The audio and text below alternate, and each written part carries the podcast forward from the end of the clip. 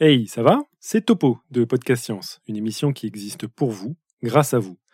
Si vous aimez ce que nous faisons et souhaitez nous soutenir, il vous suffit d'appuyer sur pause, de filer sur patreon.com slash podcastscience et de faire un petit don. Pas obligé de braquer une banque, hein, pour même pas le prix d'un comprimé de vermifuge, vous nous aidez à servir la science dans la joie. Merci et bon épisode.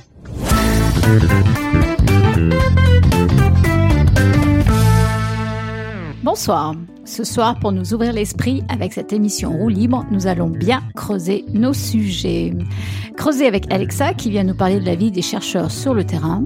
Creuser avec moi-même qui vient vous parler de la trépanation et de son histoire. Et puis, Eléa va vous faire le bonheur de vous éviter un casse-tête pas possible en répondant aux quiz du moment. Est-il efficace de mettre de l'huile dans l'eau de cuisson de vos pâtes? Vous êtes dans Podcast Science, émission 387. Nous sommes le mercredi 16 octobre de l'an 2019. Bienvenue.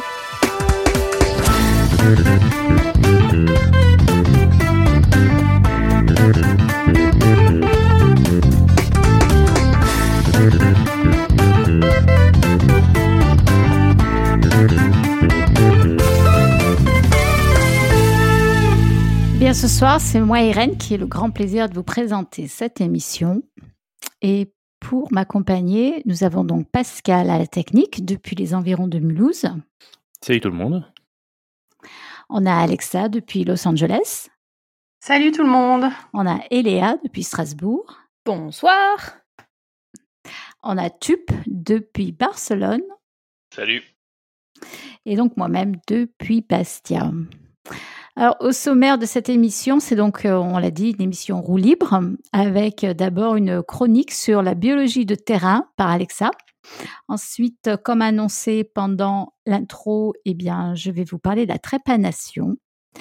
Et bien sûr, on aura ensuite la réponse au quiz par Eléa, avec évidemment la proposition du prochain quiz.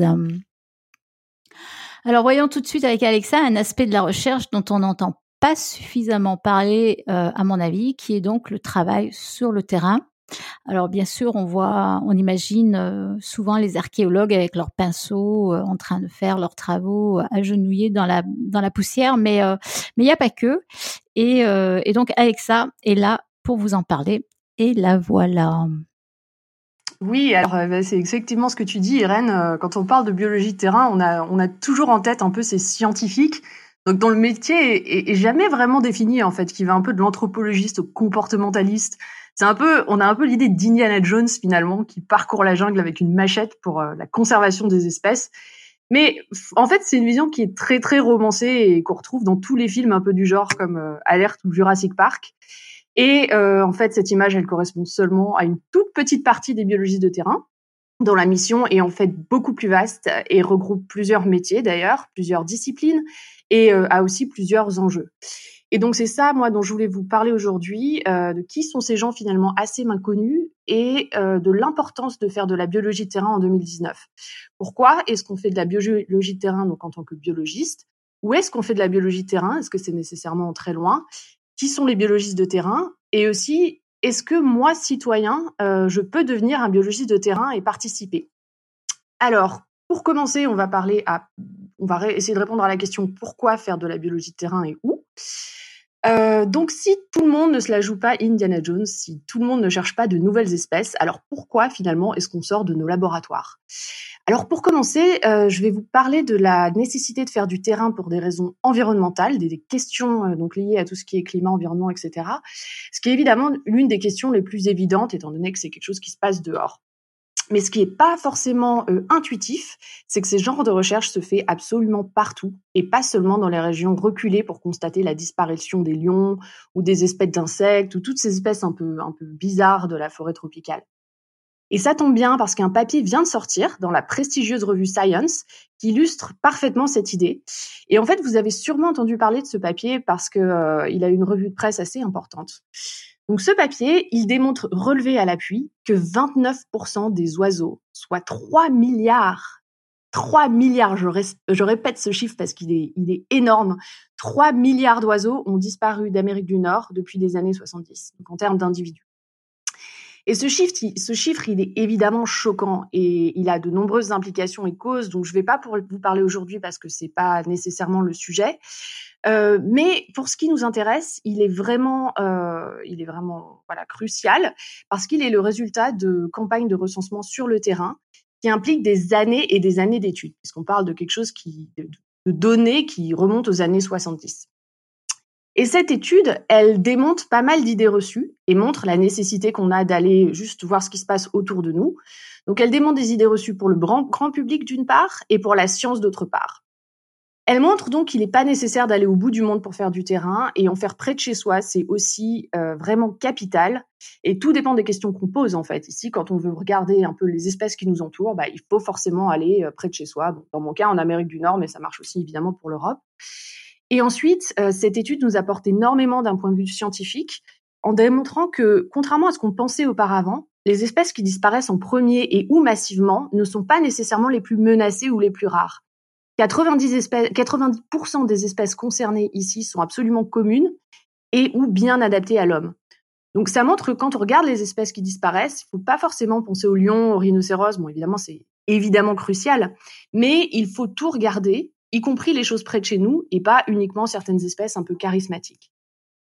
Alors finalement, ici, en explorant la nature autour de chez soi, on est capable de répondre à de grandes questions qui dépassent le simple cadre local, mais qui ont des implications bien plus larges ici et aussi ici anthropiques, donc c'est-à-dire liées aux activités euh, humaines et euh, qui ont aussi des intérêts hein, économiques dans ce cas-là, hein, bien évidemment.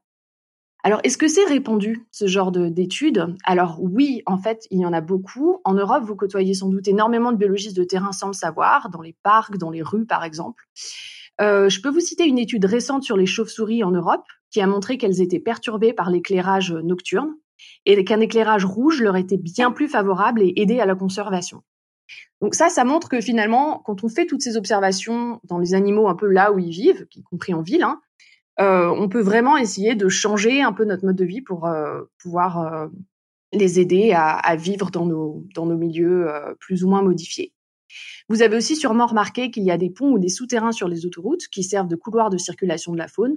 Ben, construire ces ponts ou ces souterrains, trouver où les construire, c'est aussi lié à tout un tas de campagnes euh, de biologie de terrain. Je peux aussi citer le laboratoire de Grenoble et le, notamment le laboratoire d'écologie alpine et des écosystèmes d'altitude parce que j'ai énormément parlé là de biologie animale, mais c'est des choses qui sont aussi faites en biologie végétale où euh, on a un observatoire des espèces et des espèces notamment qui changent en fonction du changement climatique qui est très euh, précis et saisonnier. Alors ces études, vous en entendez moins parler parce qu'elles sont plus petites, mais euh, elles sont aussi importantes que celles des oiseaux à une échelle moindre, mais elles sont cruciales pour euh, avoir une meilleure compréhension de l'environnement et de la conservation des espèces.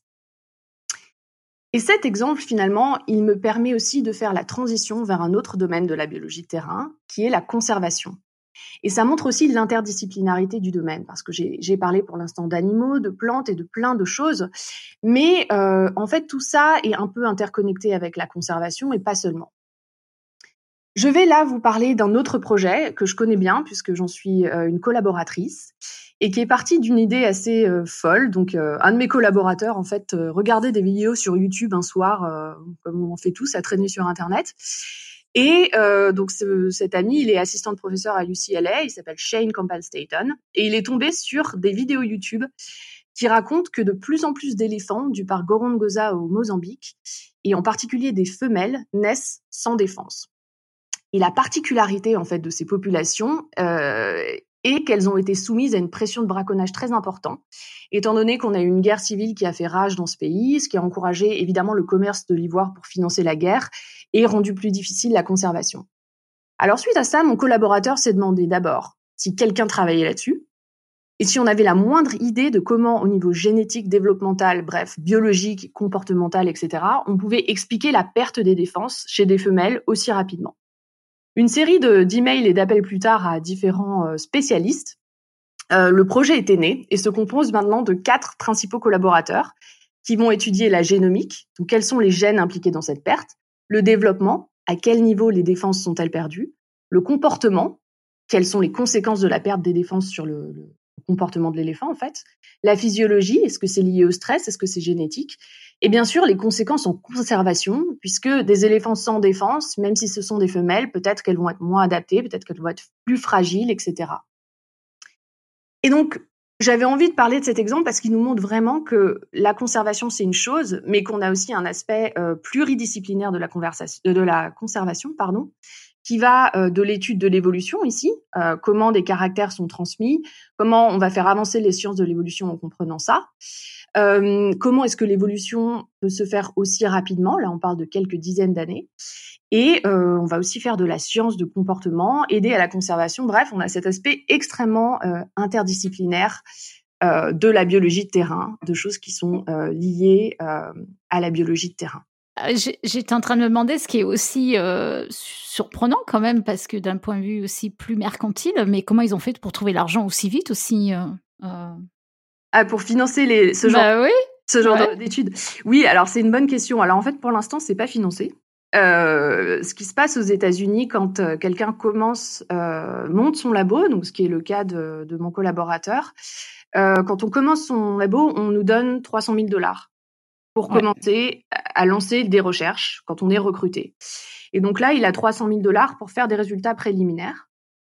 Et euh, ce qu'on est en train de faire, en fait, pour financer ce projet, c'est qu'on est en train d'écrire une grosse demande de financement qu'on va soumettre à la National Science Foundation et à National Geographic pour pouvoir ensuite euh, aller au bout du projet. Donc, on a des résultats préliminaires, mais euh, pour aller au bout du projet, effectivement, il va falloir qu'on ait plus, euh, plus d'argent. Ouais, donc ça tombait bien. C'est un jeune professeur qui vient juste d'obtenir son poste et qui a des fonds disponibles pour le voilà. moment, quoi. Ouais, d'accord. Voilà.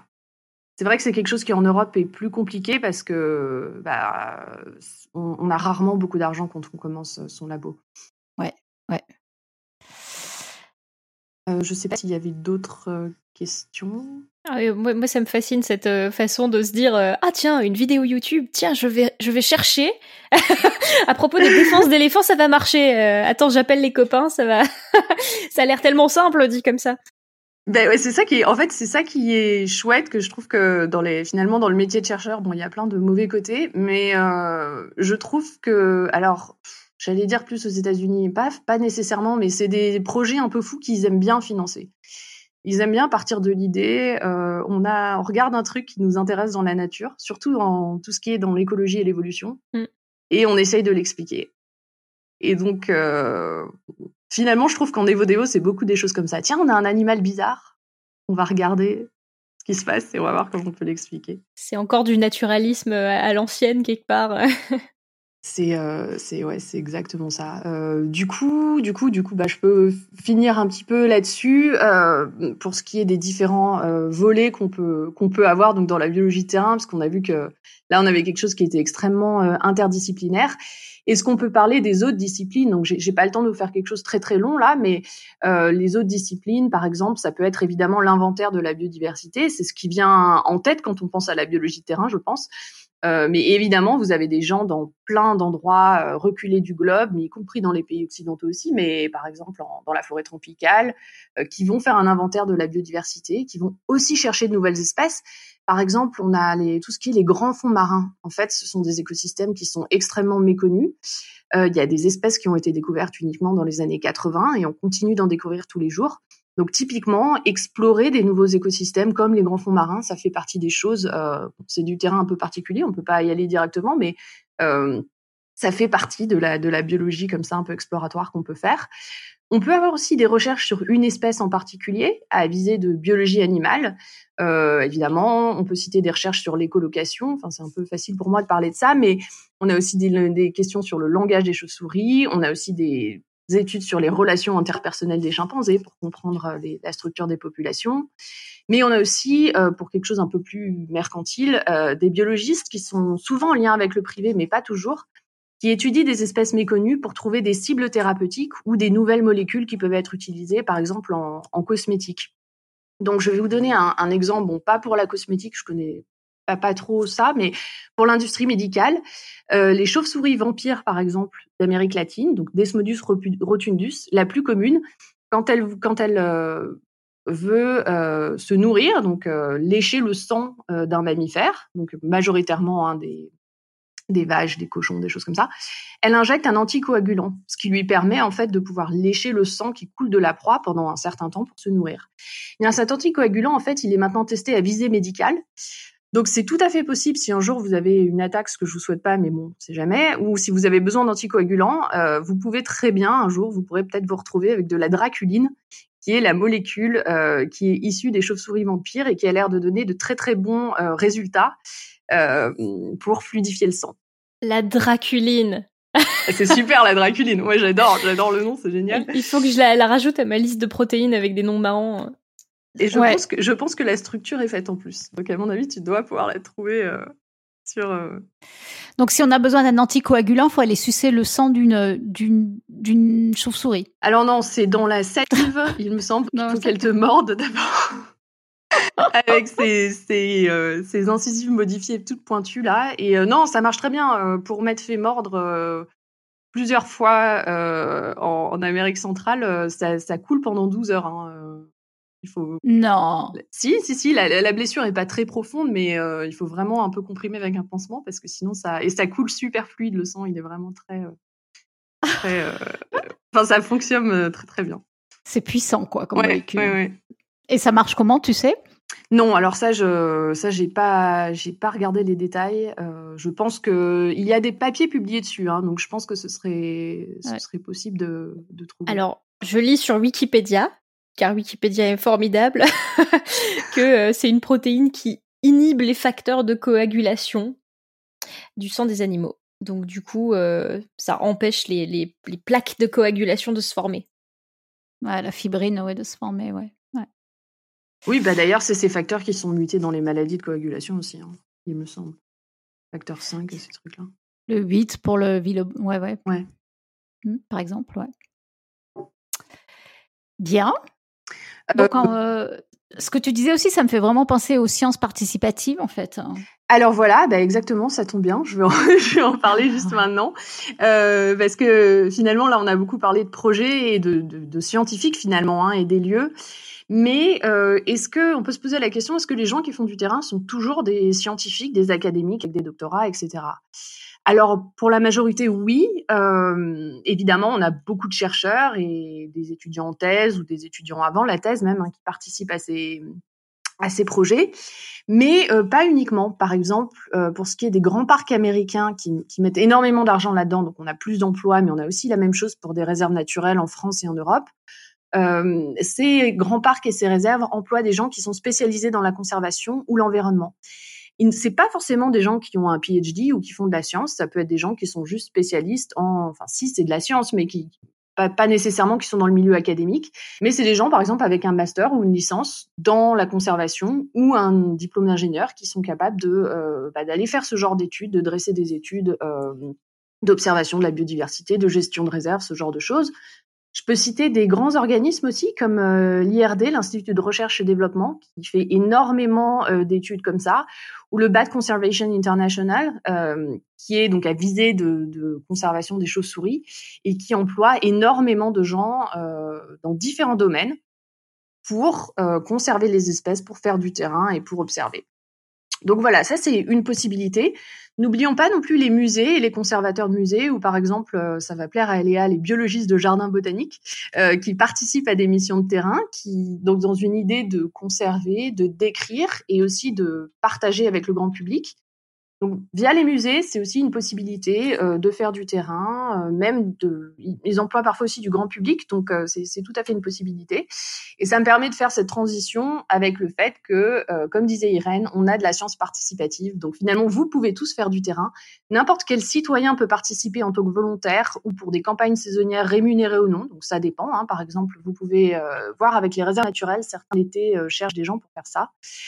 Euh, et vous pouvez, par exemple, reporter aussi sur des sites internet vos observations d'oiseaux, de chauves-souris ou d'autres animaux ou de plantes à des organismes locaux ou donc de vos communes ou plus largement. Et donc, je parlais des réserves naturelles. Effectivement, les réserves naturelles, en général, font beaucoup ça. Donc, vous pouvez tout à fait euh, vous mettre en contact avec ces organismes et euh, pouvoir participer à votre échelle à une application qui vous plaît euh, pour aider à observer la faune et la flore et donc faire du terrain. Et donc, euh, pour ceux que ça intéresse et pour ceux qui voudraient aller plus loin là-dessus, je pense que sur les réseaux sociaux et dans la newsletter, on va vous mettre une série de liens comme viginature.fr par exemple, ou les herbonautes euh, qui, sont liés au Muséum d'histoire naturelle de Paris, ainsi que la plateforme Open Science Participative, qui justement recense tous ces projets et peut vous permettre, bah, si vous avez envie, d'aller euh, faire un tour et de participer à différentes campagnes de terrain. Voilà, bah, j'espère que j'espère que ça vous a donné envie de faire du terrain. J'espère que ah bah, carrément. ça va vous voilà. Carrément, ouais. Et si vous avez des questions, bah voilà, n'hésitez pas à nous envoyer un mail aussi. Ouais, on, peut peut-être rajouter que maintenant, euh, sans, aller sur le terrain avec une équipe de gens et de spécialistes, il y a même des associations comme Tela Botanica, par exemple, qui te donnent des, fiches de terrain avec des conseils, euh, des, cours de botanique, et tu peux aller toi-même euh, t'entraîner, envoyer tes, tes identifications tout seul comme un grand, et puis eux, ils collectent les données. Il y a plein d'applications qui fonctionnent maintenant comme ça sur sur les bases collaboratives et il n'y a pas forcément besoin d'être dans une équipe ou dans une initiative euh, euh, de, long terme. Ouais, c'est super ça. Ouais, effectivement, euh, j'imagine en botanique vachement, non? Parce que c'est assez facile avec une photo de, de soumettre. Oui, voilà. Et en plus, quand vous utilisez des applications de reconnaissance comme PlantNet pour les plantes ou iNaturalist pour les animaux et les insectes, non seulement il y a un algorithme qui vous permet de reconnaître plus ou moins ce que ça pourrait être. Ensuite, la photo est envoyée sur un forum de botanistes qui vont identifier les plantes. Et ensuite, l'identification peut être validée par euh, d'autres botanistes. Et en fonction de, de ça, l'algorithme de reconnaissance va être amélioré et ainsi de suite. Donc c'est vraiment... Euh, plus, plus on fait et mieux c'est. Ouais, c'est super. Ouais. Ouais, c'est super. C'est vrai que c'est super bien fait. je, je rencontre de plus en plus de gens qui l'utilisent. Donc allez-y. voilà, eh bien, passons à la deuxième partie de cette émission. Et ce soir, j'avais envie de vous parler, je ne sais pas pourquoi, je vous le promets, de la trépanation. je ne sais pas pourquoi, mais c'est comme ça. Alors, euh, eh ben, rentrons tout de suite dans le vif du sujet, hein, on va creuser. Donc, trépanation, ça vient évidemment du mot trépant, qui est donc l'instrument qui a été utilisé à l'origine pour ce geste. La trépanation consistant, vous le savez très probablement, à percer la boîte crânienne d'un trou circulaire. Alors c'est un geste chirurgical qui est indispensable dans certaines opérations. Donc on verra ça, l'idée étant d'atteindre le cerveau. Alors Actuellement, euh, disons-le tout de suite, il y a très peu d'indications en médecine, mais elles sont quand même importantes. La plupart, c'était, c'est surtout de pouvoir atteindre euh, physiquement des tumeurs cérébrales pour accéder au cerveau, donc, et puis éventuellement pratiquer une ablation euh, chirurgicale de la tumeur. On l'utilise aussi pour soulager une pression intracrânienne après un traumatisme ou un accident. Euh, quand il y a par exemple une importante hémorragie cérébrale. Euh, dans la même idée, c'est de drainer un hématome hein, pour stopper des saignements. Et puis, euh, il y a des rares cas beaucoup plus isolés, comme par exemple implanter des électrodes dans certaines maladies, comme la maladie de Parkinson. Alors, ça, c'est les indications aujourd'hui. Et euh, on voit tout de suite que c'est un, un, geste chirurgical qui est invasif, qui, qui touche l'organe le plus, le plus fragile du corps, à savoir le cerveau. Donc, euh, d'une façon générale, ça fait peur. Euh, ça provoque un certain effroi. Euh, une, on a peur d'une atteinte de l'intégrité de notre cerveau et de notre lucidité. Donc, c'est quand même assez impressionnant.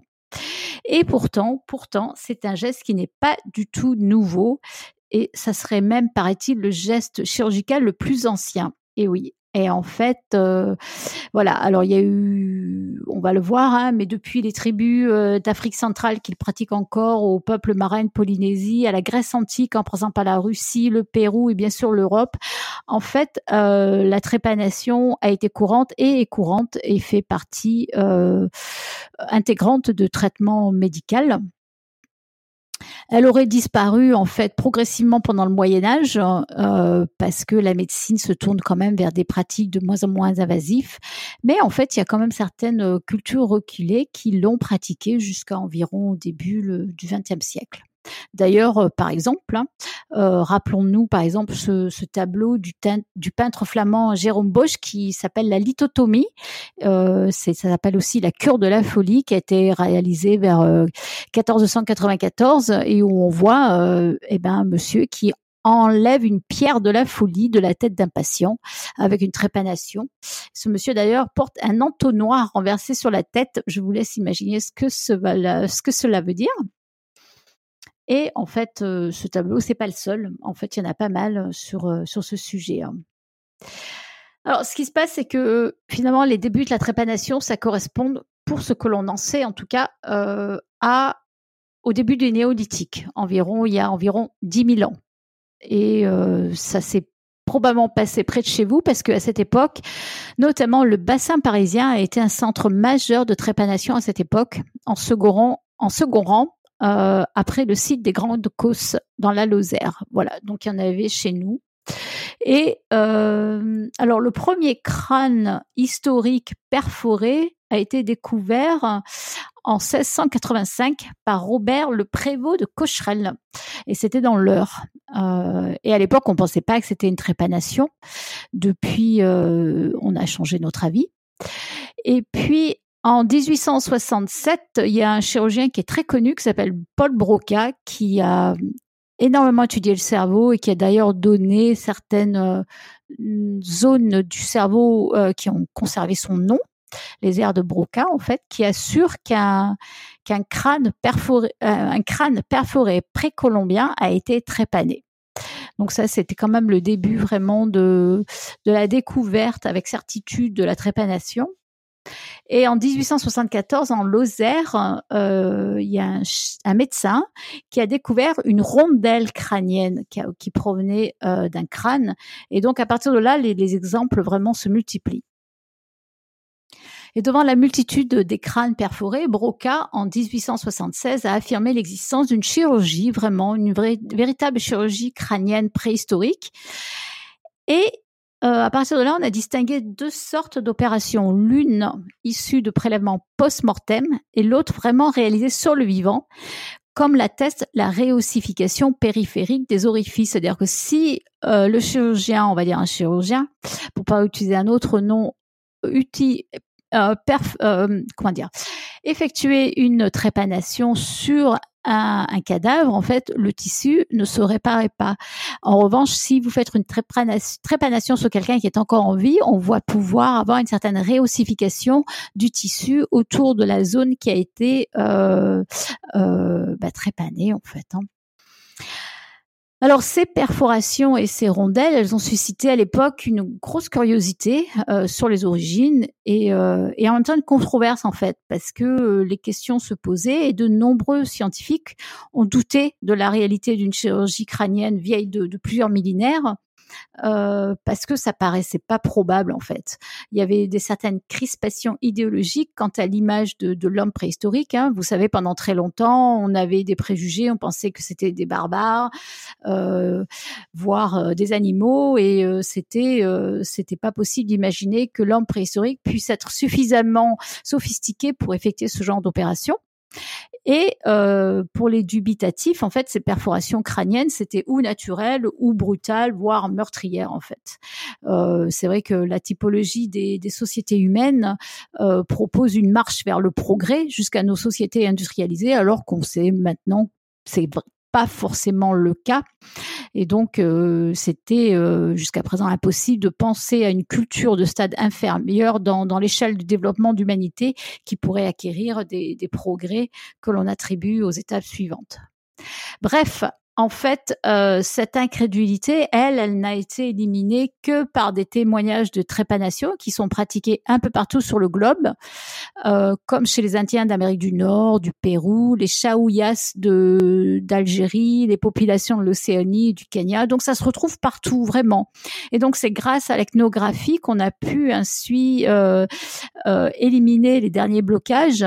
Donc euh, la, la, si la pratique de la trépanation est ainsi répandue dans le et dans l'espace, euh, c'est qu'elle est véritablement euh, une pratique euh, faite, je dans les sciences, avec le but de vraiment faire une trépanation. C'est pas seulement pour aller tuer quelqu'un d'autre.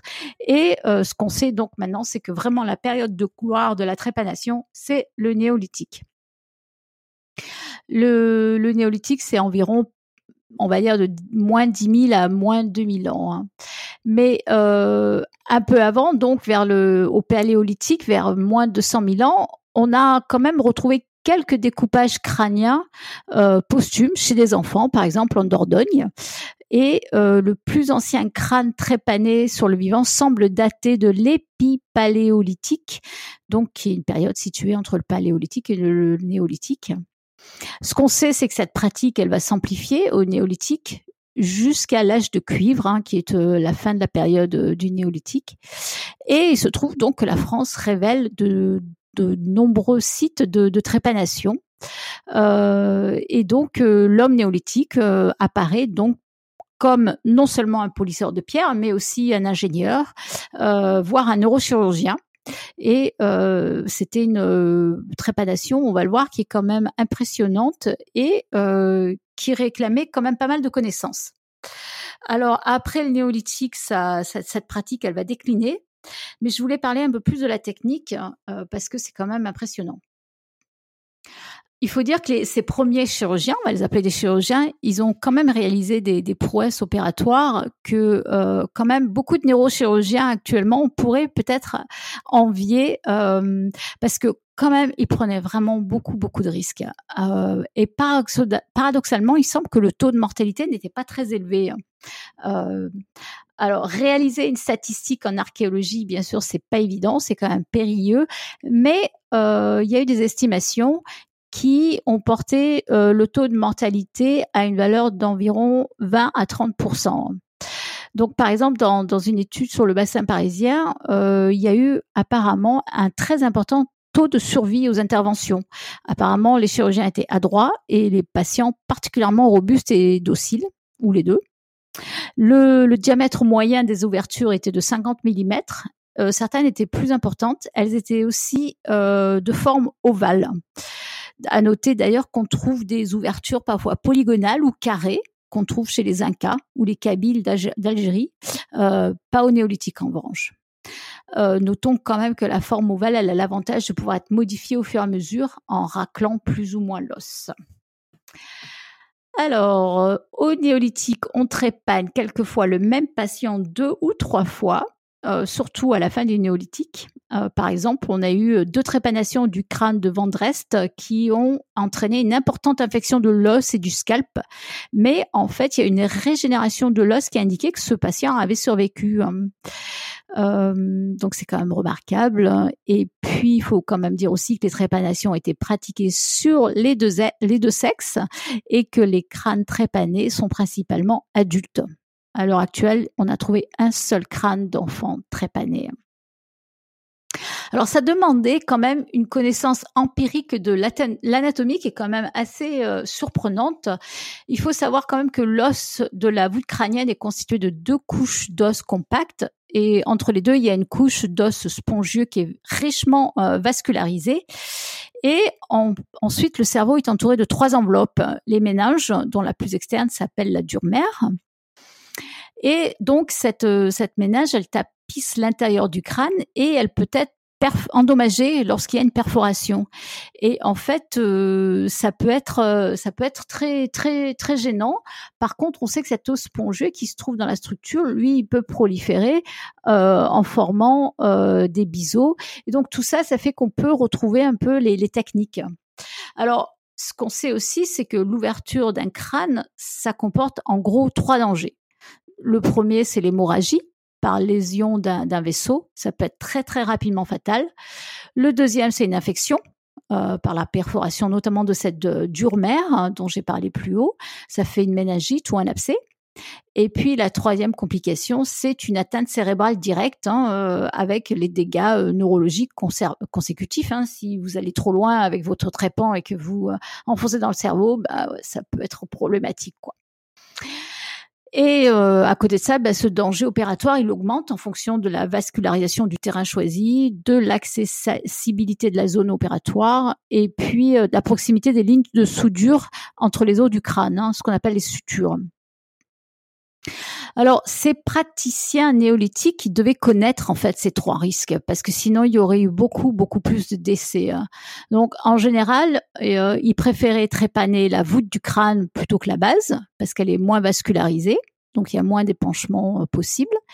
Ensuite, la grande majorité des trépanations, elles se situent au niveau euh, de la région pariétale gauche, hein, donc sur la région gauche du crâne, qui est une région qui est facilement accessible et là où la dure mère est facile à décoller du crâne et où l'os est d'ailleurs moins épais. Donc ça, il devait bien le connaître pour aller choisir cet endroit. Et il préfère aussi attaquer l'os frontal. Euh, euh, en fait, ils connaissent les os qui, qui sont plus euh, plus à même d'être euh, d'être trépané en fait. Euh, parfois, ils perforaient même les sutures crâniennes et euh, c'est comme ça qu'il y a beaucoup beaucoup d'opérés qui qui survécu, qui survivaient pardon. il faut dire que le risque d'endommager la dure mère leur était aussi connu euh, parce qu'on a pu remarquer que l'attaque de l'os, elle est jamais perpendiculaire à la surface crânienne, elle était oblique. En fait, le chirurgien utilisait un angle rasant pour venir ouvrir l'os et ménager ainsi la dure mère. Donc, vous voyez, il y a quand même pas mal de connaissances qui viennent avec euh, avec l'acte, et euh, donc tout ça, ça confirme donc un travail spécialisé avec un apprentissage et des techniques et un bon outillage. Et d'ailleurs, euh, en parlant d'outillage, ils utilisaient des, matériaux de base euh, assez rudimentaires, hein, du bois, de l'os, de la pierre polie, euh, comme du grès, du granit, du quartz, etc. Et puis chaque matériau était, était décliné en différents outils, les burins, les couteaux, les grattoirs, la hache, le poisson, le polissoir, etc., etc. Alors, chaque matériau euh, est décliné en différents outils, donc je disais, et chaque spécialisation d'outils apporte une fonction supplémentaire. Donc, les outils qui sont optimisés par la découverte du polissage sont d'une redoutable efficacité, par exemple. Euh, c'est pas difficile de percer une surface osseuse avec un silex, euh, surtout que l'irrégularité de la surface du silex augmente le tranchant de la lame, en fait. Et puis les outils servent aussi à la préparation du patient. Donc, euh, comme de nos jours, hein, le patient il est rasé avant l'incision et euh, en, en incisant, le chirurgien évite les nerfs et surtout les petites artères cutanées qui sont susceptibles de saigner abondamment, comme Alexa le sait si bien. Voilà. Euh, et en fait, il y a des il y a des récits euh, ethnographiques qui montrent que euh, euh, ils utilisaient ils utilisaient déjà des, des, techniques de compression externe ou des garrots qui étaient serrés à la base du cuir chevelu euh, pour éviter les saignements et ils, utilisaient aussi la cautérisation pour limiter les, les hémorragies. Alors une fois qu'ils avaient percé, il fallait déco enfin avant pardon de, de, de, percer, il fallait décoller le scalp afin de mettre l'os à nu. Et donc suivant le, territoire choisi, il fallait également décoller les muscles pour éviter euh, les risques de paralysie, par exemple, endommager les muscles de la face. Et donc, une fois que l'os est mis à nu, eh bien, l'opérateur choisit une technique parmi les quatre observées sur les crânes Alors, on va parler rapidement de ces quatre techniques. La première, qui est peut-être la plus employée, c'est un simple grattage. Voilà, on utilise une pierre abrasée et, et on gratte. Et là, c'est facile. Euh, c'est l'intérêt, donc, c'est que c'est facile de garder un bon contrôle visuel du geste.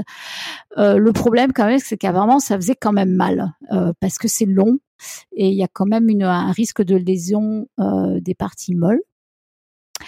La deuxième technique, c'est le sciage. Donc là, on va scier avec une pierre en silex et les sections obtenues peuvent être rectilignes ou curvilines selon ce qu'on veut faire. Et là, c'est facile de scier, j'allais dire, avec un, en faisant un arc de cercle. Et donc, c'est une technique d'exécution rapide. Euh, mais là, c'est quand même dangereux parce qu'on peut abîmer euh, cette ménage, la dure mère. Euh, donc ça c'est embêtant. Par contre, euh, pour un prélèvement post-mortem, ça c'est c'est euh, ce qui euh, ce qui est le plus utilisé. La troisième technique, c'est le, le burinage. C'est très simple. Ça consiste à découper avec un instrument incisif, comme une pointe de burin néolithique. Donc ça, ça peut être euh, utilisé seul ou avec en sciant en fait. Et puis la dernière technique, eh ben, c'est utiliser un poinçon. Euh, avec un poinçon, on fait une série de perforations, de petites perforations contiguës. Et puis ensuite, on va gratter, on va scier les différents ponts osseux qui unissent ces ouvertures. Et donc la, la, pièce osseuse, elle peut ainsi être extraire et servir de rondelle. Voilà. Donc ça, c'est une technique qui a été très décrite, euh, quoique peu observée finalement au néolithique. Euh, mais on la trouve par exemple chez les Chaouyas de l'Aurès, chez les Indiens du Pérou et dans la civilisation Chimú du Mexique par exemple. Alors évidemment, surtout à cette époque, la trépanation, c'est douloureux, euh, mais la douleur, elle est liée principalement au scalp, euh, c'est-à-dire au cuir chevelu et moins à l'os. Et donc, euh, les hommes de la préhistoire, ils connaissaient très bien euh, euh, l'environnement, ils connaissaient les, notamment, on le sait, la faune et la flore, et probablement qu'ils employaient des plantes à vertu anesthésique, telles que la juscam ou la belladone et même le pavot, euh, pour, pour essayer de diminuer les douleurs. On peut penser aussi au pouvoir antibactérien des moisissures. Et notons aussi que l'alcool était connu. Alors peut-être qu'ils s'en sont servis. Euh, l'alcool était connu notamment sous la forme de bière à l'époque. Donc on pense que euh, c'est possible qu'ils soient aidés de ce côté-là. Alors, euh, juste aussi pour, pour noter, en 1867, Broca, donc toujours ce neurochirurgien, a testé le grattage avec un silex de Cro-Magnon, de et il a confirmé que ça pouvait être très rapide euh, comme un geste d'exécution. Ça lui a pris euh, cinq minutes sur un crâne sec d'enfant, euh, à une heure selon le selon les os et les. oui oui c'est très selon les os durs et épais voilà. mais c'est vrai que il faut pas oublier que le temps de travail nécessaire à la préparation du scalp, ça prend du temps. Voilà. Alors en fait, euh, j'en reviens sur ces rondelles, ces rondelles de crâne qui sont fréquemment découvertes dans les sépultures, en même temps que les crânes trépanés. Euh, ces rondelles, ce sont donc les, pièces d'os qui sont issues de la voûte crânienne. Euh, elles peuvent être perforées ou en boutonnière. Et au 19e siècle, il y a des fouilles de tombes qui les considéraient en fait, qui ont, on en a trouvé. du coup, on les a considérées à l'époque comme des amulettes protectrices. Voilà. Donc, si vous voulez un nouveau une nouvelle amulette protectrice pour aller chercher euh, un morceau d'os de quelqu'un. On les portait apparemment en collier pour conférer un caractère magique à la trépanation, un sentiment de sainteté pour le porteur. Voilà, en fait, des reliques crâniennes euh, avec qui sont reliées au culte néolithique en fait. Euh, il y a évidemment des, explications magico-religieuses euh, qui ont été envisagées, que on a pensé que ça pouvait être un rituel magique euh, d'un quelconque sacerdoce du fond des âges, et, que les patients deviendraient alors des, ceux qui survivent en tout cas des êtres supérieurs et que ce serait un acte de consécration. Enfin bref, il y a pas mal d'hypothèses, on n'en est pas sûr. Et euh, alors, il y a quand même des gens qui sont allés quand même chercher une, une explication médicale. Hein. C'est vrai que euh, il y a certains qui considèrent que la trépanation, déjà à l'époque, c'était un traitement des des, des plaies, euh, mais l'absence de crâne trépané fracturé incite Broca à exclure cette théorie. Donc euh, voilà, en fait, ça serait plutôt pour, sur le plan médical pour guérir certaines maladies de la tête. Euh, mais c'est vrai qu'il y a quand même souvent une, euh, un, un, une explication un peu euh, un peu spirituelle. On, ouvre une issue au mauvais esprit, etc. Euh, et donc euh, il y a quand même eu d'autres explications pour notamment eh ben sur le fait que on peut relier ça à une, un, usage thérapeutique pour la démence, pour l'épilepsie et les convulsions de, de l'enfant.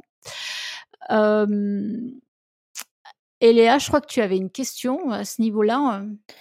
Oui, euh, je sais pas ce que hum, tu as lu comme document ou euh, quand tu as fait tes recherches, mais du coup, est-ce qu'il y a des sources qui penchent plus euh, d'un côté que de l'autre? Et l'explication magico-religieuse, le fait que les gens se trépanaient pour accéder au monde des esprits, etc. Est-ce que c'est une hypothèse qui est privilégié ou pas du tout? Bah, D'après ce que j'ai vu, pas du tout. Et d'ailleurs, tu vas voir avec ma conclusion qu'on en est toujours à penser que ça a des pouvoirs euh, assez intéressants, en fait. Donc, euh, que je sache, on ne sait pas bien, en fait. Hein.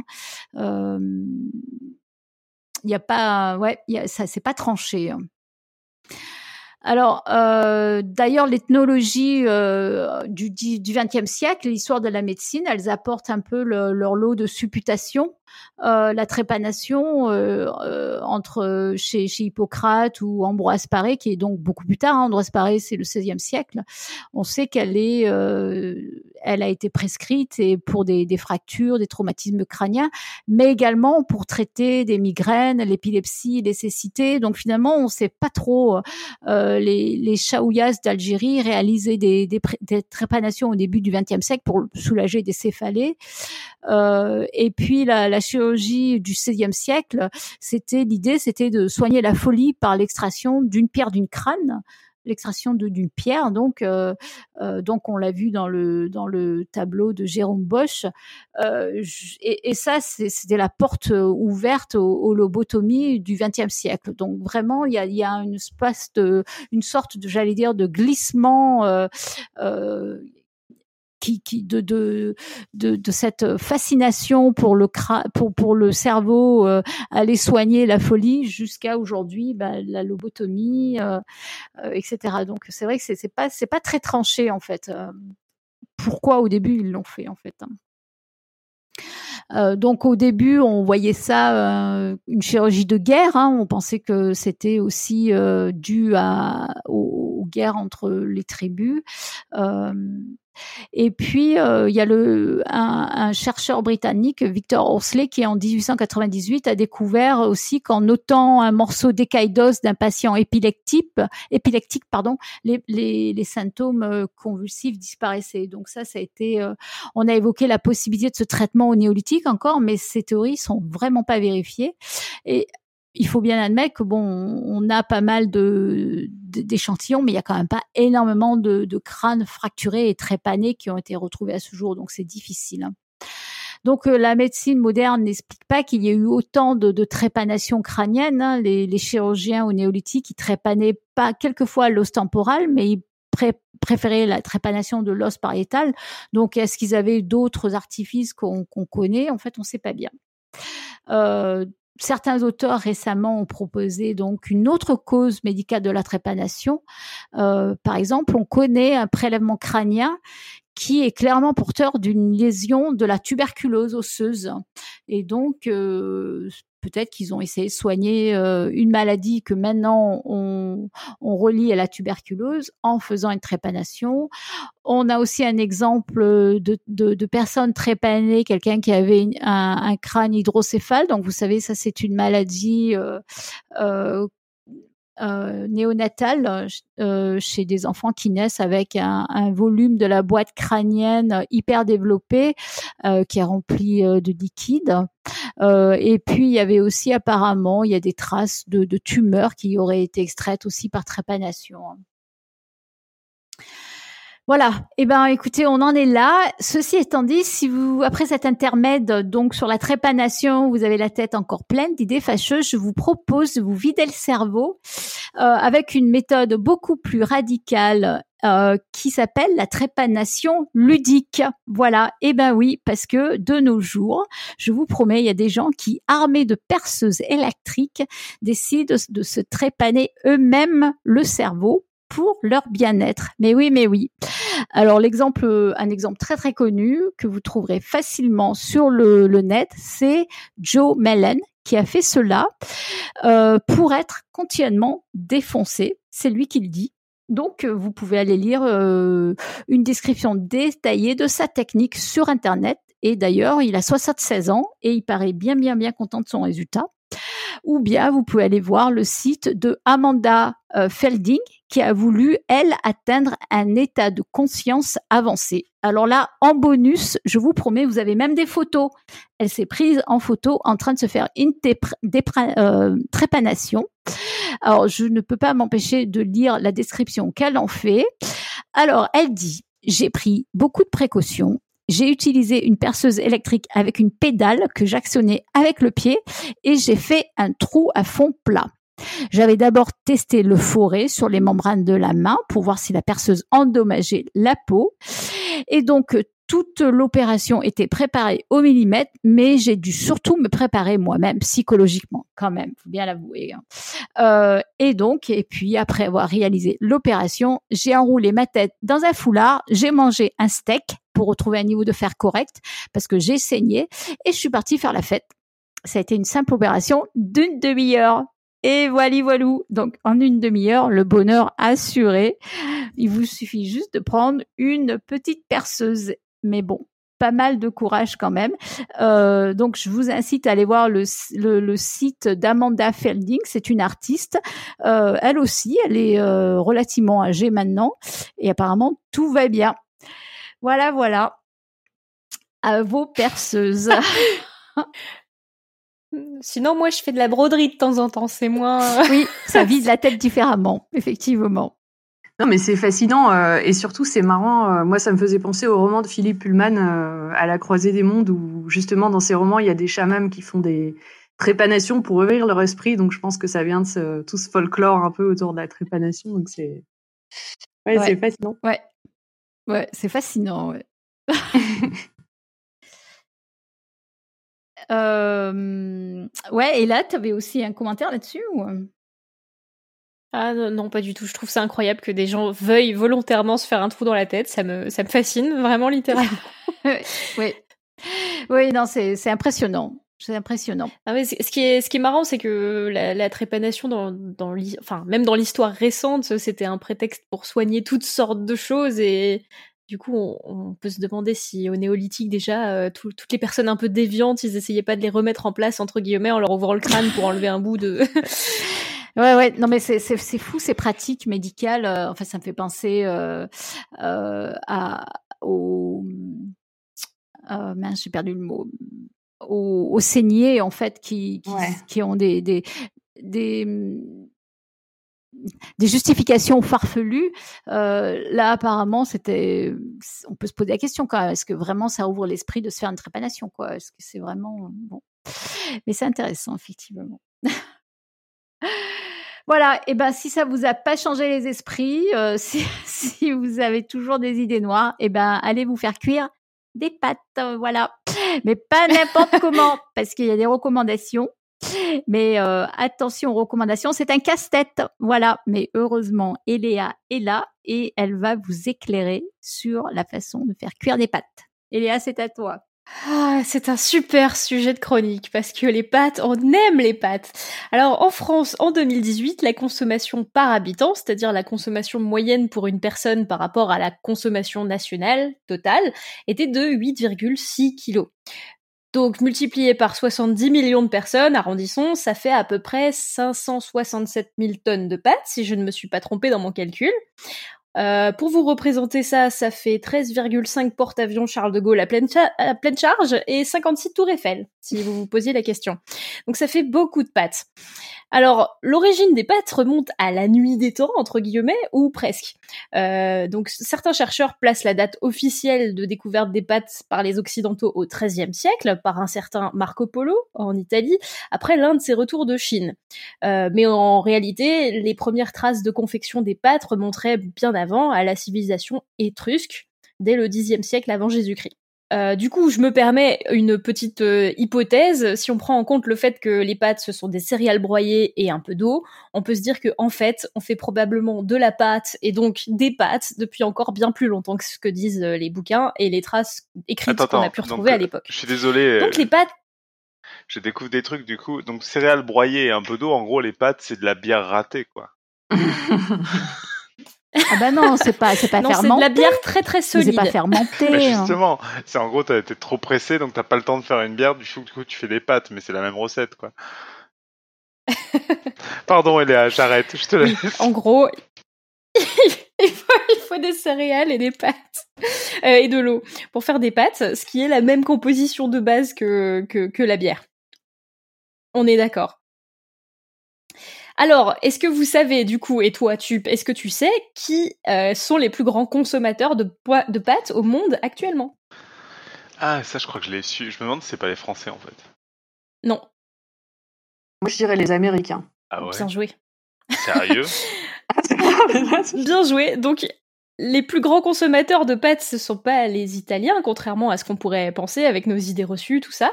Ce sont les États-Unis, avec euh, 2 700 000 tonnes en 2014. Euh, donc c'est des chiffres que, que j'ai trouvés sur euh, internationalpasta.org. C'est un site qui compile toutes les données sur, euh, sur les pâtes. Ouais, mais est-ce que rapporté à la personne, c'est ça qui est intéressant, c'est par personne finalement qui est le plus intéressant, non? Euh, bah euh, oui. Alors j'ai j'ai pas refait le calcul, mais il faudra le faire. Ouais, et puis Ouais. euh, on Et a ouais, une américaine là. Si tu veux Mm. manger des pâtes sans te les cuisiner, il y a des endroits aux États-Unis pour ça? Oui, bah en fait le truc c'est comme ils cuisinent pas beaucoup, bah les pâtes c'est vite fait et en fait il y a énormément de pâtes instantanées, il y a des milliers de trucs différents et donc quand ils disent qu'ils font la cuisine en général, enfin bon là je généralise vachement c'est c'est pas bien, Euh, mais euh, beaucoup de, de, de gens quand ils disent qu'ils font la cuisine c'est ils font des pâtes avec euh, une, une sauce déjà prête. Ah ouais, d'accord. Il faut, il faut le faire, pas juste le mettre au micro-ondes, en fait. Donc, c'est. Et effectivement, ils en mangent beaucoup, donc c'est pour ça que j'ai j'ai eu ça en, en tête.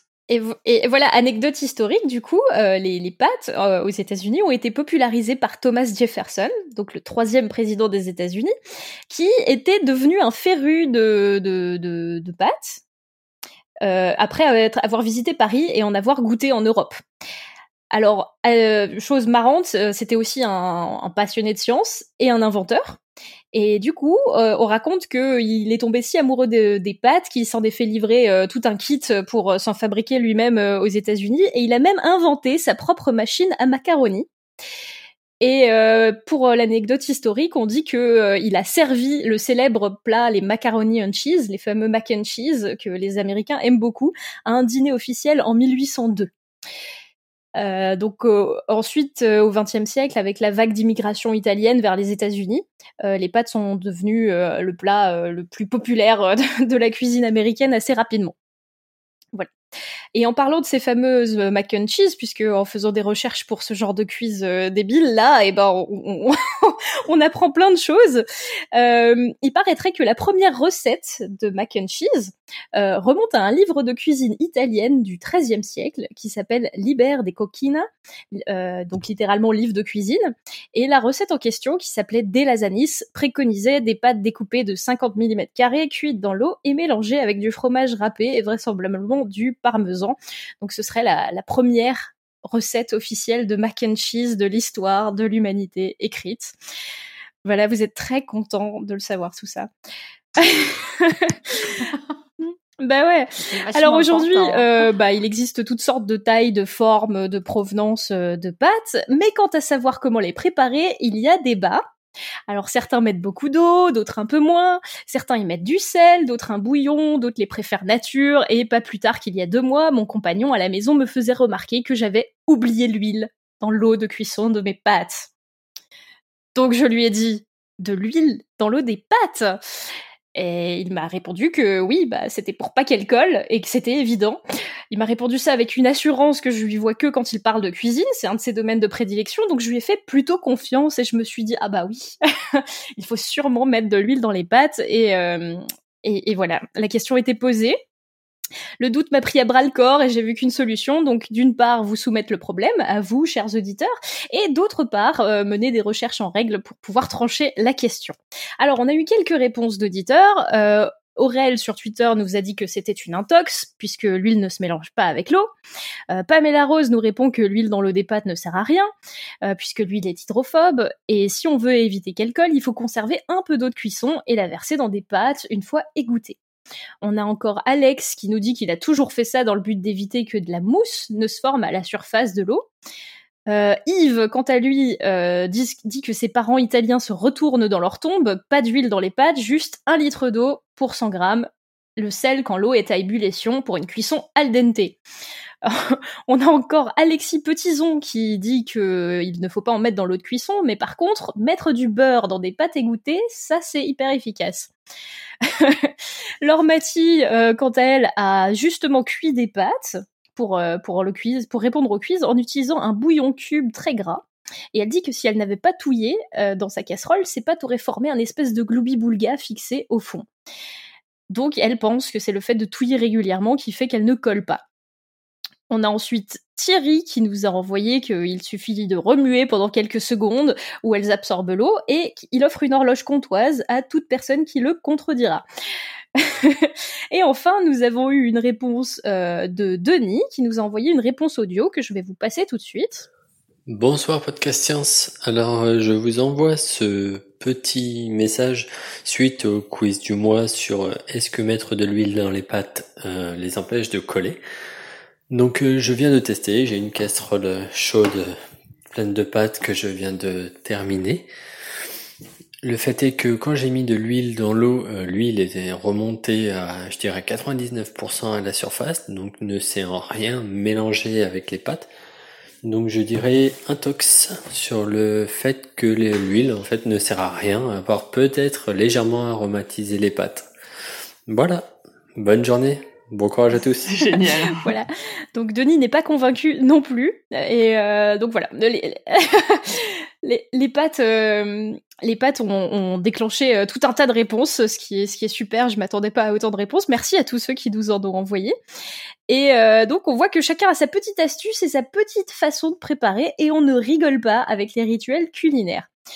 Bon, on n'est pas un podcast de cuisine, mais je ne résiste quand même pas à l'envie de, de, vous détailler euh, du coup le protocole pour, euh, pour, pour faire de bonnes pâtes qui ne collent pas.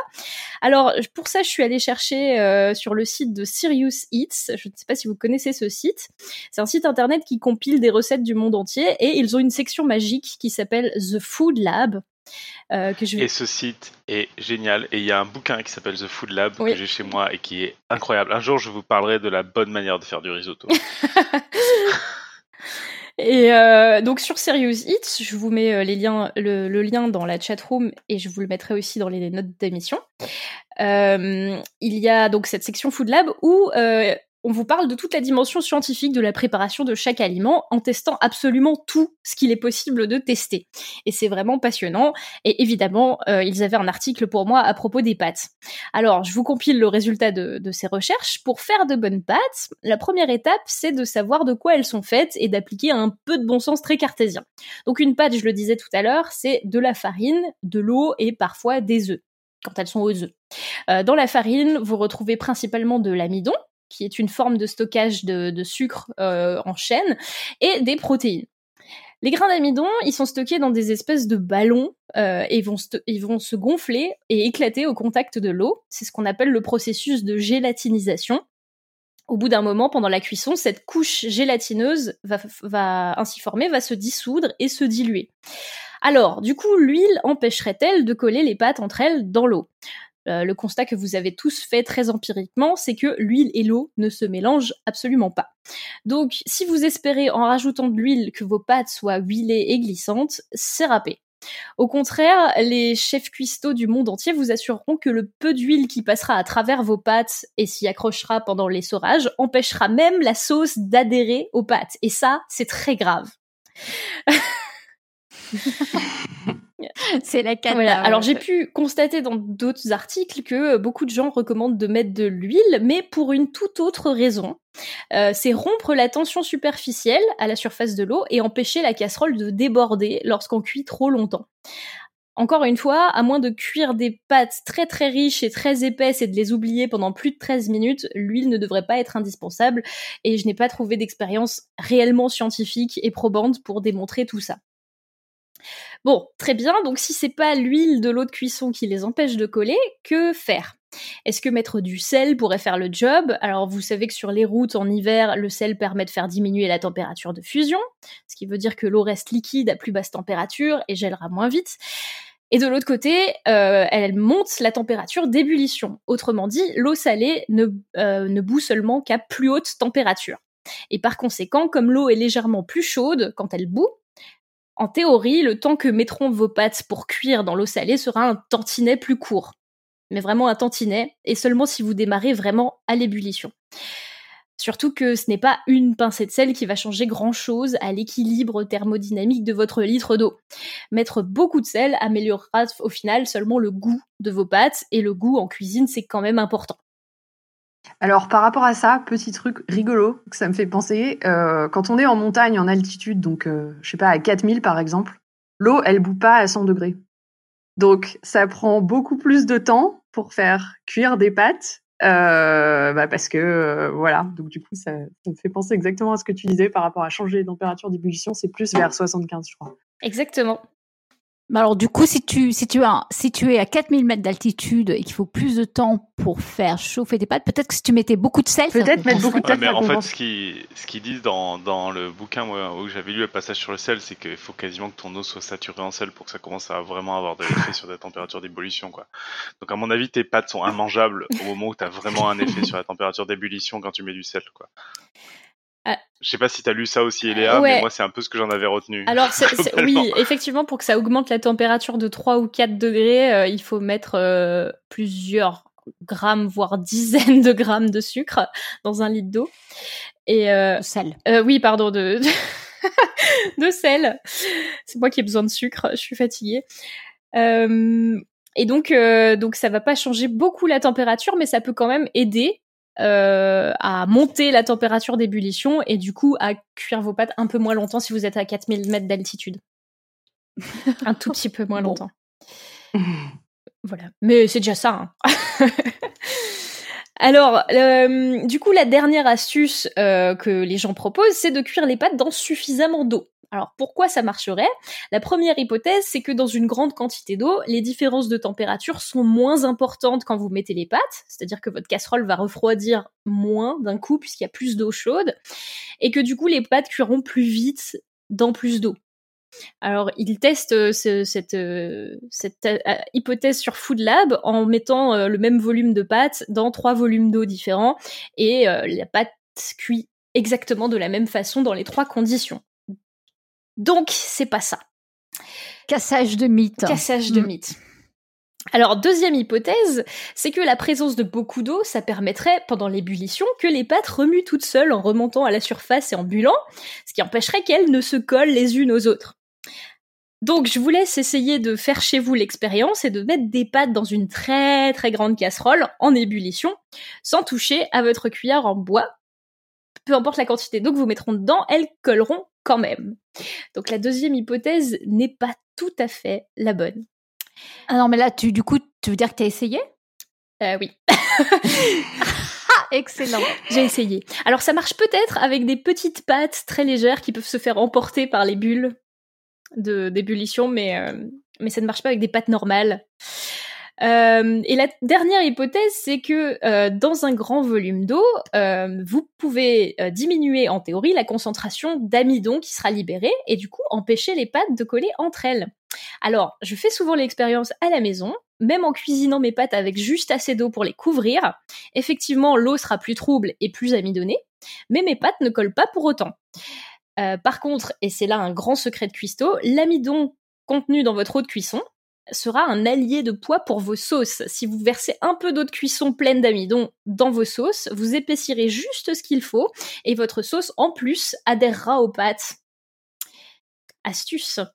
Et alors, plus fou, vous n'êtes même pas obligé de cuire vos pâtes dans de l'eau bouillante. C'est juste que quand elle bout, on sait qu'elle est grosso modo à 100 degrés, ou presque, à altitude normale, et que les, vos pâtes, du coup, devront cuire X minutes, ce qui est précisé sur le paquet, pour être euh, al dente. Mais en réalité, elles cuiront aussi très bien dans de l'eau chaude qui ne bout pas, ça prendra juste un peu plus de temps. Le seul move que je peux vous recommander pour éviter que vos pâtes collent, c'est de touiller vos pâtes exactement au moment où la gélatinisation se produit pour diluer l'amidon qui se libère au début, et puis de les retouiller de temps en temps juste euh, au cas où. Et alors attention, maintenant que vous connaissez le secret pour que vos pâtes ne collent pas en cuisant, vous n'êtes pas tiré d'affaire pour autant, puisque si vous les laissez refroidir ensemble dans votre passoire, elles vont se recoller à nouveau à cause d'un autre phénomène qu'on appelle la rétrogradation, c'est-à-dire un épaississement de la pâte d'amidon. Alors pour l'éviter, vous pouvez directement mélanger vos pâtes chaudes avec une sauce pleine d'huile si vous voulez, euh, un peu de beurre qui lui euh, liera la sauce et les pâtes entre elles, mais surtout ne les rincez pas à l'eau pour enlever l'amidon, c'est aussi un mythe culinaire inutile et vos pâtes vont euh, juste perdre leur texture et leur, euh, et, leur soyeux. Et... Voilà, il n'y a pas besoin ah, de faire ça. Alors là, ça alors, ah ouais, Là, c'est le mythe que tu casses, ouais. Désolée. Alors, pour finir avec une petite séquence culture générale, sachez que j'ai appris chaque 25 octobre, c'est la journée mondiale des pâtes depuis plus de 20 ans. Et à cette occasion, les fans de pâtes euh, et les experts se réunissent pour discuter des bienfaits des pâtes. Euh, je vous mettrai un lien vers le site Pasta for All, pâtes pour tous en anglais, pour que vous puissiez aller vous-même vous renseigner sur cette denrée extraordinaire que sont les pâtes. Faut dire qu'ils les vendent bien.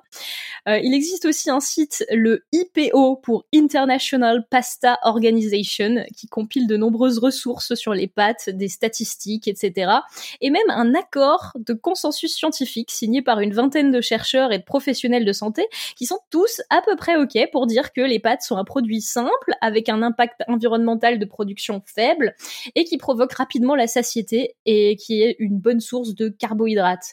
En bref, il est plutôt sain de manger des pâtes et en cas d'allergie ou d'hypersensibilité reconnue au gluten, il existe même des pâtes sans gluten donc vous n'avez pas d'excuse pour ne pas manger de pâtes. du côté de l'INRA, il y a même des recherches pour euh, faire des pâtes euh, euh, plus nutritives, des super aliments. Et je suis ainsi tombée sur un article complètement par hasard où il raconte avoir démontré la faisabilité technologique de produire à grande échelle des pâtes mixtes complétées avec 35% de légumineuses, avec des qualités nutritives de compétition. Voilà. Donc les pâtes, c'est vraiment le trend. Donc je sais pas vous, mais moi toutes ces histoires, je trouve ça épatant si, si vous me permettez la blague. Et euh, pour conclure, du coup, ne gaspillez pas votre bonne huile d'olive la prochaine fois, gardez-la pour vos sauces, parce qu'en résumé, tout cela est une vaste intox. La seule huile dont vous avez besoin pour ne pas coller vos pâtes, c'est l'huile de coude. Belle conclusion. Ouais, et euh, je re-recommanderais encore euh, Serious Eat. Euh, moi, j'ai beaucoup ri. Enfin, c'est des grands, grands malades au niveau de tous ces tests. Je me souviens, pour l'anecdote, ils ont testé plein de, de, rumeurs sur comment bien préparer une pâte à pizza. Et histoire de trancher le truc, ils ont convié plusieurs grands chefs pizza YOLO à tester à l'aveugle des pizzas préparées avec différentes méthodes de préparation de pâtes et pour en fait les mettre devant leur propre paradoxe où ils étaient persuadés d'une méthode et en fait ils se rendaient même pas compte de la différence ou des choses comme ça. C'est trop bien. Excellent. Donc euh, ils font euh, ils font un travail de malade euh, pour justement aller percer les, les détails de pourquoi est-ce que il y a des recettes comme ça ou pas quoi. Non mais là en plus tu as cassé plusieurs mythes à la fois parce que le coup de l'eau pour rincer les pâtes, moi j'étais persuadée que ça marchait aussi ça en revanche. Bah en fait, euh, pas, pas tant que ça, c'est pas très utile. En fait, tu vas juste refroidir tes pâtes et tu vas accélérer la gélatinisation, euh, la hum, rétrogradation, euh, donc la solidification de l'amidon restant si jamais. voilà. Donc il faut vraiment soit très très très bien rincer, mais du coup tes pâtes sont moins luisantes et moins agréables en texture, soit ben, mettre du beurre. Mettre du beurre, ouais, mettre du beurre, c'est bien. Moi, le mettre du beurre, ça me va hyper bien. Moi, je mets de l'huile d'olive après, une fois qu'elles sont euh, essorées les pâtes. C'est pour le goût principalement. Voilà. Mais du coup, ta sauce ne tient pas. Et donc, euh, j'ai appris aussi, en faisant des recherches, que les Italiens, euh, souvent, ils, enfin, ils jetaient même pas l'eau des pâtes. Il y a pas mal de sauces qui étaient faites directement avec l'eau de cuisson des pâtes. Donc en gros, il te reste juste assez d'eau et tu rajoutes les derniers ingrédients et tu liquéfies tes pâtes dans l'eau de cuisson et ça va les épaissir et faire euh, voilà les, les carbonara traditionnels. Euh, elles, sont préparées comme ça avec de l'eau de cuisson de pâtes. Eh ben super, c'est fou. Mm. ouais, c'est fou. C'est fou ce qu'on apprend dans ce podcast. Bon, c'était c'était marrant. Donc je vous mettrai plein de, de, sites internet à aller consulter euh, sur à propos des pâtes et de toutes les idées reçues qu'on a euh, sur les, les mythes culinaires, tout ça. C'est très intéressant. Bon, alors, euh, eh ben, ce quiz était absolument fascinant et on va bientôt vous donner le prochain quiz qui n'est pas euh, moins intéressant, mais euh, on va prolonger le suspense un petit peu. Je vais vous donner le pitch de la semaine prochaine. Alors le pitch, le voilà. Éduquer est peut-être un art, mais l'étude de l'éducation, ça pourrait être une science en fait. C'est sûrement possible, mais alors comment faire? Autrement dit, comment appliquer une méthode scientifique pour améliorer nos écoles? Quelles sont les, les approches qui ont déjà été appliquées? Y a-t-il eu des résultats qui montrent cette utilité? Donc, euh, pour résumer, dans l'épisode de la semaine prochaine, nous accueillerons deux vulgarisateurs de la discipline. Il s'agit de Pline de la chaîne Educate. Je sais pas comment le dire, Eduki. Eduki, ouais. Euh, Eduki. Donc, on vous mettra euh, dans les notes d'émission euh, les références de sa chaîne. Et on aura aussi Charlotte, qui, elle, est de la chaîne Les Langues de Chat. Donc, elle, elle a aussi sa, en- sa chaîne sur YouTube. Et euh, ces deux experts vont vous expliquer un peu en quoi consistent les sciences de l'éducation. Voilà, donc un thème plus, plus sérieux, mais non moins intéressant pour la semaine prochaine. Alors, on a une citation qui nous vient cette semaine de Tube, je crois, c'est ça? Non, il voulait pas en faire une, mais j'en ai trouvé une entre temps, si tu veux. Bon, alors vas-y. Euh, c'est un adage populaire qu'on peut trouver sur internet euh, sous forme de mème qui dit quand c'est la crise, tu fais des pâtes. Quand t'as la flemme, tu fais des pâtes. Quand tu sais pas quoi faire, tu fais des pâtes. Bref, les pâtes, c'est la vie. Excellent. Je vais m'en souvenir, ça va bien me servir, ça. Euh, ouais, ouais. Et quand t'as faim et que tu sais pas quoi faire, tu fais des pâtes aussi. Voilà. Donc, euh, c'est vraiment. Non, mais les pâtes, c'est quand même vachement bien, effectivement. Faut, faut savoir avoir des citations profondes, des fois. Oui, oui, oui. D'ailleurs, on pourrait s'échanger nos recettes. Moi, je crois que ma préférée, c'est la carbonara, mais bon. Euh, eh bien, du coup, cela nous amène au quiz, au prochain quiz. Euh, et donc là, effectivement, euh, Eléa, c'est encore à toi. Ah, c'est encore moi. Eh bien, euh, pour le prochain quiz, cette fois-ci, on ne vous conseille pas d'essayer chez nous. Par contre, on vous conseille fortement de nous envoyer des réponses parce qu'on prend toujours beaucoup de plaisir à les, à les écouter. Et euh, il va à peut-être falloir faire un peu de science théorique. Parce que pour le prochain quiz, on vous propose de répondre à cette question. Les téléphones portables démagnétisent les cartes de crédit, info ou intox Alors ça, honnêtement, je trouve que c'est une question super intéressante parce qu'on on l'entend sans arrêt et je me demande vraiment si c'est vrai ou non. Mais sérieusement cette fois-ci. Bon, ben j'espère que on va pouvoir expliquer tout cela. Ça va être très très intéressant. J'espère aussi. Hein. Ouais. ouais, ouais. J'espère que la Euh, prochaine les- roue libre sera dans très longtemps pour que j'ai le temps d'écrire la réponse. ouais, parce que ça paraît compliqué, effectivement. Ouais, oui. Euh, alors, au point de vue annonce, euh, ben, on n'en a qu'une finalement. Tu nous la rappelles, Hilaire? Je vous rappelle que le 25 octobre, c'est le World Pasta, le National euh, World Pasta Day. Voilà. C'est le 25 octobre, on fête les pâtes. Faites des pâtes. Ouais. Faites des pâtes. Faites des pâtes le 25 octobre. Voilà. Super. Bon, je voulais juste vous dire un petit mot de relatif au Patreon. Donc, un, petit mot pour remercier cette semaine Quentin qui a rejoint nos mécènes. Merci Quentin, ça compte énormément pour nous. Merci, merci, merci. Voilà, et bien cette émission roue libre arrive au bout de son chemin. Euh, nous espérons que vous avez appris plein de choses, euh, dont la meilleure façon de faire des pâtes, ce qui me paraît assez essentiel dans la vie. D'ailleurs, ça a bien été démontré ce soir. Euh, D'ailleurs, faire une émission sur les sciences de la cuisine, ça serait bien intéressant. Euh, on a, je pense que le dernier sujet, euh, dernier dossier dont on en a parlé, ça date quand même de 2013. Donc, il était assez court. Donc, je pense que ça serait quand même pas mal qu'on envisage un dossier là-dessus. Il y a quand même pas mal de choses à, à dire. Euh, bien, écoutez, n'hésitez pas à nous envoyer vos commentaires et les suggestions. Euh, vous avez le nouveau quiz pour vous occuper. La semaine prochaine, on parle d'un sujet beaucoup plus sérieux, euh, donc de l'utilisation de la méthode scientifique dans l'art d'enseigner. Mais euh, donc, on se retrouve le 23 octobre et d'ici là, que servir la science soit votre joie.